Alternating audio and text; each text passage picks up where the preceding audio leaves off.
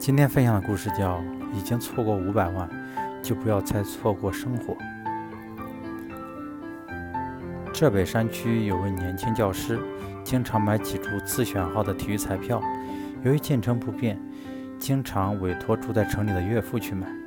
一天，他看见报，他看报发现了中奖号码，特等奖竟然是自己经常买的那个号码，他欣喜若狂，打电话给岳父。说自己选的那注号码注特等奖了。岳父听罢，既震惊又懊丧。原来他因为工作忙，忘记替女婿去买那期彩票了，五百万大奖就这样错过了。接下去事情成了悲剧，年轻教师左思右想，心有不甘，竟陷入了偏执状态。他认为岳父买了彩票，肯定瞒着自己独吞了。后经求证，中奖者确实是另外一个城市的。他又把所有的愤怒倾泻到了。岳父身上，与老人不断交恶，调解几次不见缓和。几个月后，他的婚姻也分崩离析了。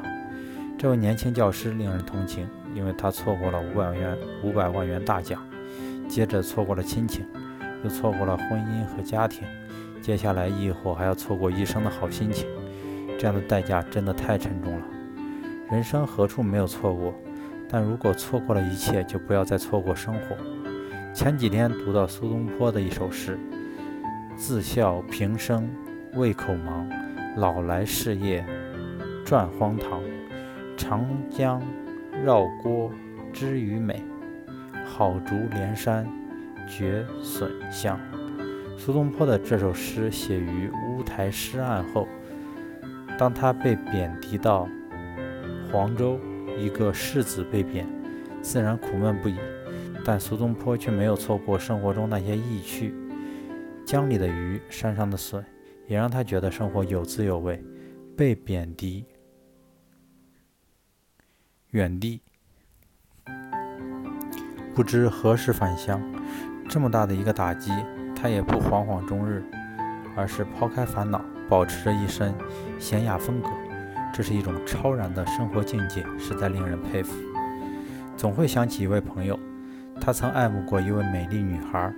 有一年中秋，女孩的单位举办联欢晚会，邀请朋友参加。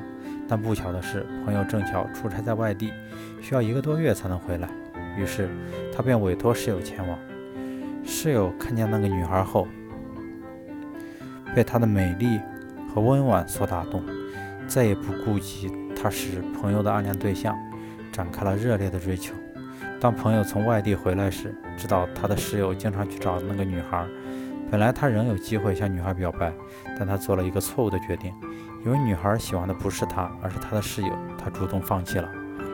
后来他的室友就娶了那位女孩，朋友也找到了真爱，是位女工。她贤惠又会持家，这一切就这样过去了。二十世纪九十年代，朋友夫妻双双下岗。他便应聘到一家星级酒店当电器维修工。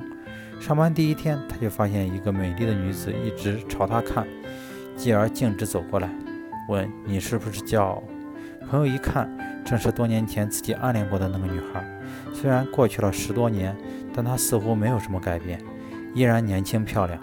她已不是当年公司的那个文员了，而是这家酒店的董事长。这家酒店是她的家族投资兴建的。她的丈夫，也就是朋友的室友，也得到了她家族的帮助，管理着一家公司。生活不可能从头再来，错过也就错过了。一个男人如果遇上这样的事，定会嗟叹命运的无情安排。但是朋友说：“我错过了他，但不能再错过自己的生活。”不久，他他从酒店辞职了。他说：“不想因为这件事而影响到自己平静的生活。”如果因为错过了太阳而哭泣，那么就有可能错过星星和月亮。生活的道理说简单就是那么简单。